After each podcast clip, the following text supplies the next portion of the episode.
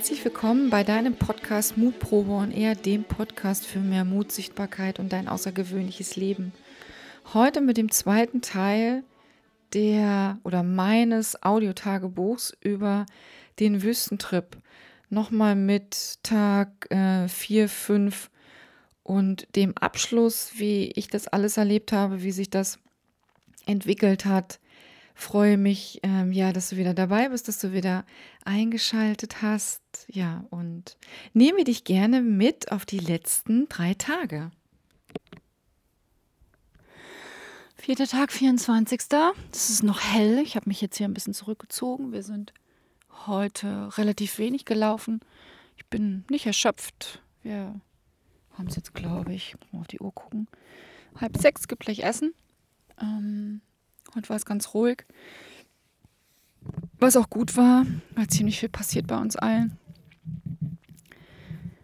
Ähm, ich nehme gleich noch, wenn wir, wenn wir zu Abend gegessen haben, noch einen Live-Podcast auf zum Thema Mut, um die anderen noch mal so ein bisschen mit einzubinden. Es wird ähm, ja, bilingual oder trilingual, weil ich dann auch natürlich noch die Beduinen befrage. Vielleicht erzählen die ein bisschen was auf, auf Arabisch mal gucken und irgendjemand übersetzt es. Also ansonsten haben wir auch englischsprachige Teilnehmer dabei. Da freue ich mich echt schon drauf und die Mädels freuen sich auch schon drauf und hier die zwei wahnsinnigen Beduinen, die immer unsere Gespräche mitbekommen und sich manchmal denken, Gott, die haben ja Probleme. Meine Güte, kauft euch ein paar Kamele, kommt in die Wüste und ihr habt keine Sorgen oder andere Sorgen. Ja, das ist echt schön. Aber heute war es auch wieder, also heute war es echt heiß. Heute Morgen ein bisschen länger geschlafen. Eine schöne Morgenmeditation gemacht. Ong Namo, Guru Dev Namo. Das mag ich ja gerne. Haben wir alle gesungen. Es war sehr, sehr, sehr tief, hat uns alle bewegt und ich habe einfach eingeführt, dass wir uns heute den ganzen Tag umarmen, weil wir Frauen uns viel, viel zu wenig umarmen und ähm, das nochmal ein bisschen, glaube ich jedenfalls, nochmal eine andere Qualität in die Gruppe gebracht. Und ja, das war es erstmal soweit von mir. Ich schlafe heute wieder draußen, mal schauen. Oder ich krabbel mit Andrea wieder ins Zelt. Weiß ich noch nicht, werde ich dir morgen erzählen.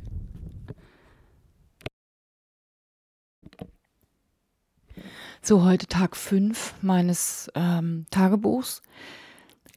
Noch mal ganz kurz zu gestern. Ich hatte ja gestern angekündigt, dass wir diesen Podcast aufnehmen. Und wir haben ja diesen Podcast aufgenommen, diesen Live-Podcast mit, mit allen Beteiligten und mit den Beduinen. Das war so witzig. Der kommt nächste Woche. Ja, der kommt nächste Woche raus. Geiles Ding. Es war so lustig.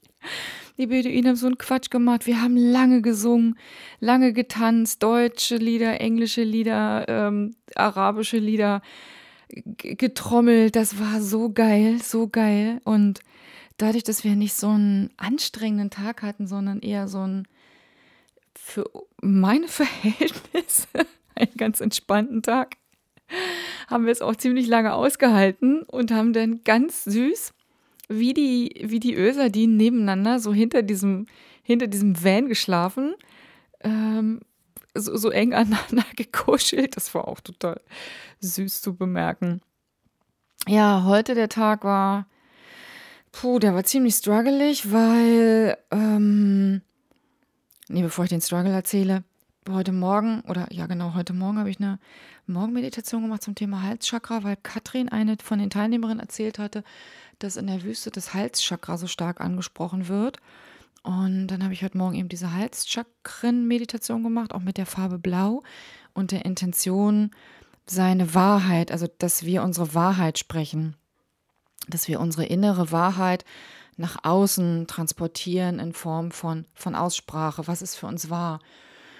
Und wie gesagt, ich habe eine Intention gesetzt, eben mit der Farbe Blau, dass wir uns alle in dieses in Blau tauchen, je nachdem, welches Blau eben doch jeder präferiert. Und ähm, es geht auch darum, welche Wahrheit wollen wir nach diesem Wüstentrip aussprechen, in welcher Beziehung oder in welcher Beziehung wir leben, auch immer. Und das war total krass zu beobachten, dass es gerade Katrin, die dieses Thema reingebracht hat, dass die krank geworden ist heute. Also die, die ist bis heute Abend, bis wir hier im, im, im nächsten Camp sozusagen angekommen sind, ist die echt krank geworden mit Halsschmerzen. wir sind nach dieser Meditation etwas später heute ähm, los. Wir sind gefahren worden bis zu einem, bis zu einem Standpunkt, Standort, Stützpunkt und dann sind wir gelaufen und die sind wieder gerast. Alle als wäre irgendwie jemand hinter ihnen her. Ich war mal wieder die Letzte. Mit Sonja heute. Sonja ging es auch nicht so gut. Der Aufstieg war mega krass. Ich hatte Herzrasen. Sonja musste zwischendurch immer Pause machen. Ich musste Pause machen. Und ich dachte schon, pff, mein Gott, also so eine schlechte Fitness, da darf ich echt noch dran arbeiten. Oben angekommen, sind jetzt schon die Kamele an uns vorbeigelaufen. Mal wieder ein Kamelfoto gemacht. Dann sind wir zum nächsten oder sind, sind wir zur nächsten Rast und irgendwie haben wir gemerkt, dass das Wetter sich verändert hat und das dauerte nicht lange, zogen fettes Gewitter auf. Wir haben mittags Rast gemacht, Belal kam dann irgendwann, sagte Planänderung, kam, einige Kamele sind schon weggebracht worden.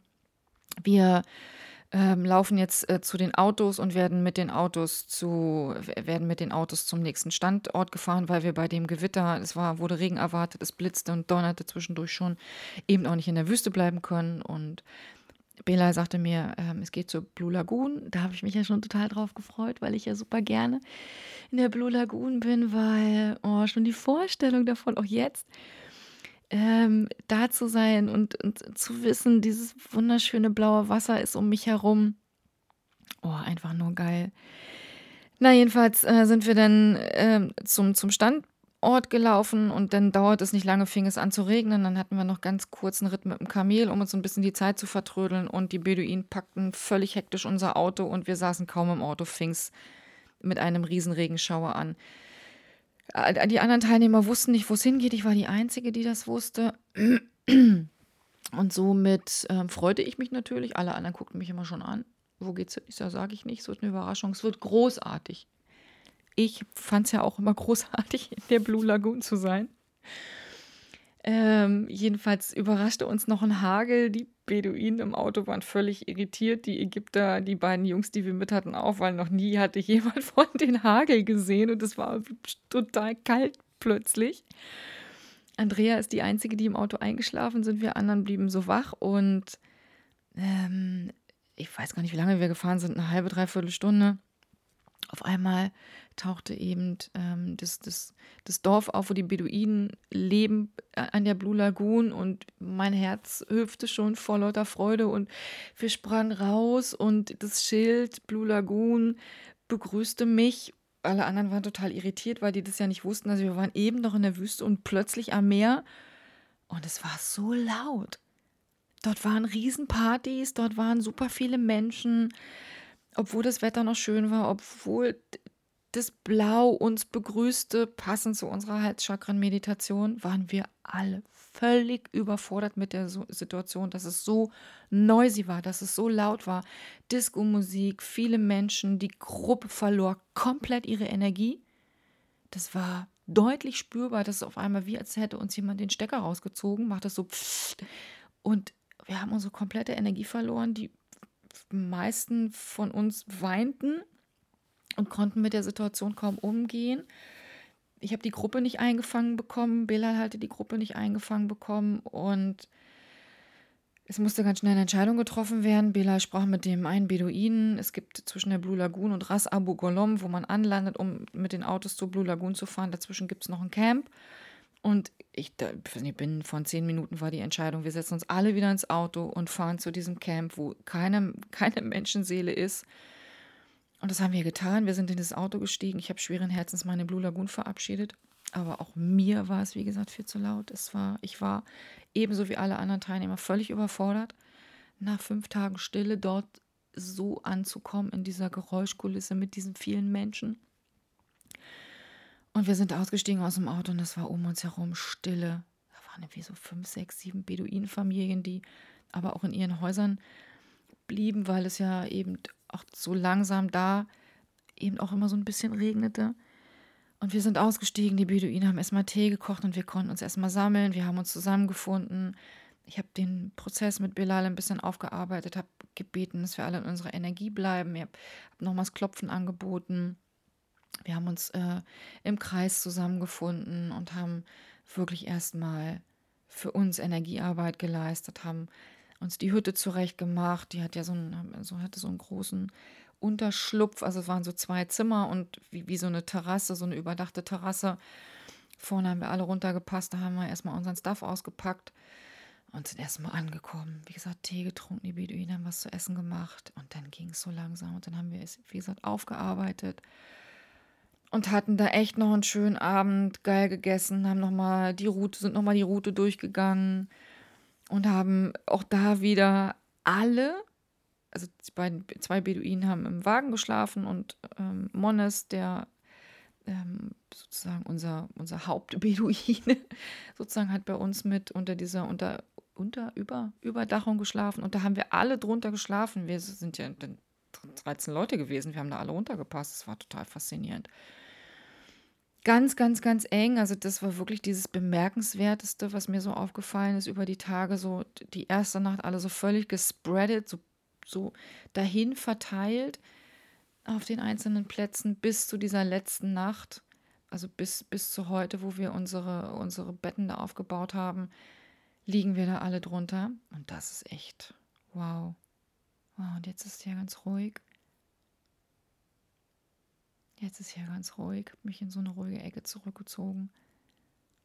Ja, und jetzt schlafen wir ja alle. Alle, die letzte Nacht. Bevor es morgen richtig in die Zivilisation zurückgeht. Wahnsinn. Wahnsinn.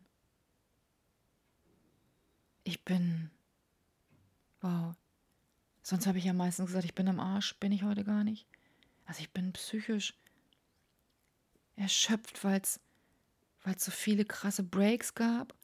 Aber körperlich bin ich heute nicht so erschöpft, obwohl der Vormittag, dieser Aufstieg auf diesen Berg bei dieser Hitze mega anstrengend war. Aber durch diesen schönen Abend, den wir heute hatten und dieses Gefühl von wirklich connected zu sein, heute wirklich connected zu sein. Ja, ist so schön. Ich hoffe, dass es Katrin morgen wieder besser geht. Die hat von den Beduinen Tee bekommen und Kräuter und alles Mögliche, was dazu beiträgt, gesund zu werden. Die schläft schon die ganze Zeit. Ja. Hm, und morgen sind wir wieder in Dahab. Ich werde berichten. Ja, ähm, ich bin sprachlos. Ich bin echt sprachlos. Wir sind gestern Abend hier wieder angekommen aus ähm, aus der Wüste von unserem Wüstentrip relativ struggelig alles. Ich hatte das ja schon erzählt, dass wir ja vor dem Gewitter ähm, uns gerettet haben in, in die Blue Lagoon und da auch nicht bleiben wollten, weil es zu laut war und wir eine Station weitergezogen sind noch nach äh, Abu Gholom. Und von da aus dann gelaufen sind gestern zum Blue Hole. Ist ein ganz toller Schnorchel- und Taucherspot, den ich auch schon zweimal besuchen durfte, wo ich auch schon zweimal zum Schnorcheln war. Und es war einfach nur so crazy. Diese Menschenmassen, die da waren. Ich war sehr überfordert mit der Situation. Ich hatte einfach nur das Bedürfnis, da wegzuwollen, meine Ruhe zu haben, einfach nur zu duschen, mir die Haare zu waschen wie mir frische Klamotten anzuziehen, einfach nur ganz kurz mit mir selbst zu sein. War froh, dass wir dann endlich im Coachhaus in der Unterkunft angekommen sind. Die anderen sind noch essen gegangen. Ich bin erstmal da geblieben für zwei Stunden, weil ich so ein Bedürfnis nach einfach nur mir selbst hatte und nach Ruhe crazy. Dann waren wir gestern Abend noch essen. Das war total schön mit der ganzen Truppe. Wir haben uns ganz liebevolle Worte aufgeschrieben ähm, auf so Zettel, wie wir über den anderen denken, was er an uns ausgelöst hat über die letzten Tage. Das war eine ganz, ganz, ganz liebevolles oder das war ein ganz liebevolles, schönes Ritual. Hab dann endlich mal noch meine Shisha genossen das war auch nochmal ganz schön, nochmal so zum Abschluss für mich. Da war ich irgendwie um halb zwei im Bett. Die kleine Andrea kam noch, mit der bin ich in einem Zimmer. Haben noch ganz kurz ein bisschen gequatscht. Und dann habe ich heute Nacht ganz komische Dinge geträumt, die viel mit Abschied und Neubeginn und Neusortierung und Umsortierung zu tun haben. Und dann war ich heute Morgen um halb sechs, sechs wach. Naja, jetzt sitze ich hier am Meer seit Stunde. Es ist ganz still oder relativ still für Dahab-Verhältnisse. Vielleicht hörst du ja ganz leise das Meer plätschern. Hinter mir liegt eine Hundedame am Strand. Die laufen hier überall rum. Ich habe ähm, noch nicht die richtigen Worte gefunden für all das, was mich dort die letzten Tage begleitet hat, was ich in mir gefunden habe, was ich um mich drumherum gefunden habe. Ich weiß nur, dass es die außergewöhnlichste Erfahrung war, die ich je in meinem Leben gemacht habe. Unabhängig davon, dass ich nicht duschen konnte, mir nicht die Haare waschen konnte. Ähm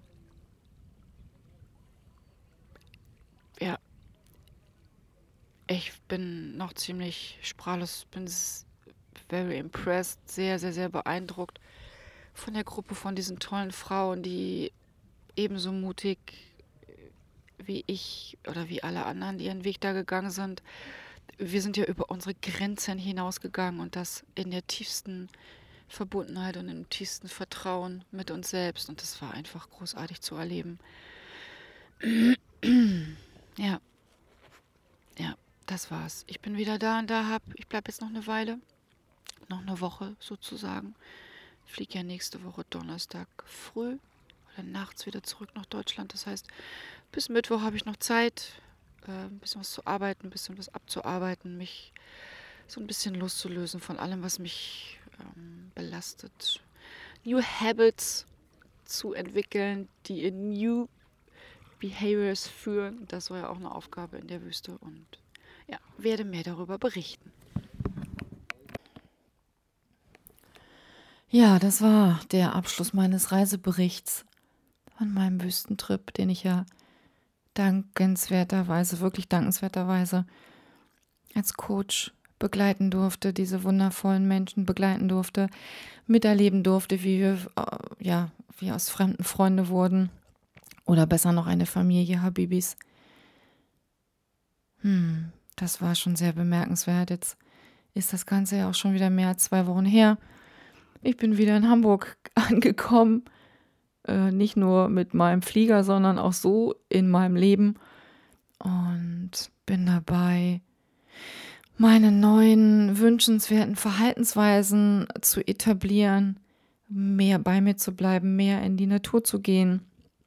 Das mache ich jetzt so, so viel wie möglich mit Greta. Das Wetter spielt mir da auch ganz gut mit rein, dass ich eben viel draußen bin mit Greta, dass ich weniger mich digital voll Mülle. Das ist mir auch nochmal so aufgefallen, so diese fünf, sechs Tage Digital Detox. Das hat mir gut getan, das hat uns allen gut getan. Wir sind nach wie vor tief verbunden mit der Gruppe. Wir schreiben uns regelmäßig täglich Nachrichten, schicken uns Fotos, mm, teilen uns mit, wie connected wir sind. Auch nach diesen, ja, oder der Trip ist ja nur noch schon ja, über, also über zweieinhalb Wochen her. Ich bin mit Andrea und Katrin im Kontakt. Mit Andrea täglich, mit Katrin immer wieder mal und merke auch da, wie schön das ist, Menschen zu begegnen, die einem gleich oder die mir gleich so nah sind, die, die so Herzmenschen sind. Ich hatte mit Katrin auch noch in da eine tolle Podcast-Folge aufgenommen zum Thema Weiblichkeit. Die kommt jetzt ähm, auch noch die nächsten Wochen raus. Wie gesagt, nächste Woche kommt ja die Episode, die ich mit den, äh, mit dem, mit den Teilnehmern aufgenommen habe und mit den Beduinen. Und dann kommt Katrin. Ja, und dann war es das erstmal mit dem Wüstentrip. Wie gesagt, ich kann es dir von ganzem Herzen ans Herz legen, empfehlen, im September mit dabei zu sein. Es ist großartig. Es ist wirklich großartig.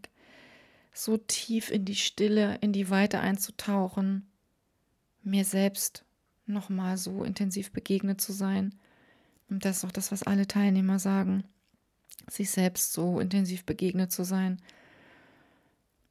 Hm, das ist sehr außergewöhnlich. Hm, sei gerne dabei, du bist herzlich eingeladen.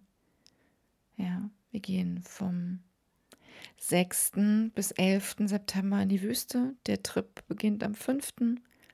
mit einem, ja, mit einem Briefing sozusagen, mit einem Instruction-Abend, wo so ganz, wo wir uns kennenlernen, wo besprochen wird, wie, wie und was euch erwartet. Kommen am 11. wieder und haben dann nochmal drei Tage gemeinsam, wo wir gemeinsam den Trip ausklingen lassen können, wo wir alle zusammen ja nochmal im Coachhaus wohnen werden, wo wir uns abends treffen, uns da auch nochmal mit, mit Bilal austauschen können, wo ihr euch mit mir austauschen könnt, wo ihr Coachings in Anspruch nehmen könnt oder du, wo du ein Coaching in Anspruch nehmen kannst. Ich packe das auch nochmal in die Show Notes und ja, wenn sobald die Veranstaltung von Inside Seekers offiziell veröffentlicht wird, wird das natürlich auch in den Medien überall ja, viral gehen und du kannst dich anmelden. Wir haben jetzt, glaube ich, schon irgendwie zehn Interessenten. Ah, das ist echt Wahnsinn. Hm. Also, nimm gerne meinen Reisebericht, auch wenn er echt teilweise hart ist und ich dir ganz klar erzählt habe, was mich angestrengt hat, was mich herausgefordert hat. Nimm ihn gerne für dich als Inspiration und sei dabei im September. Danke, dass du wieder eingeschaltet hast und bis nächste Woche. Ciao, ciao, deine Madeleine.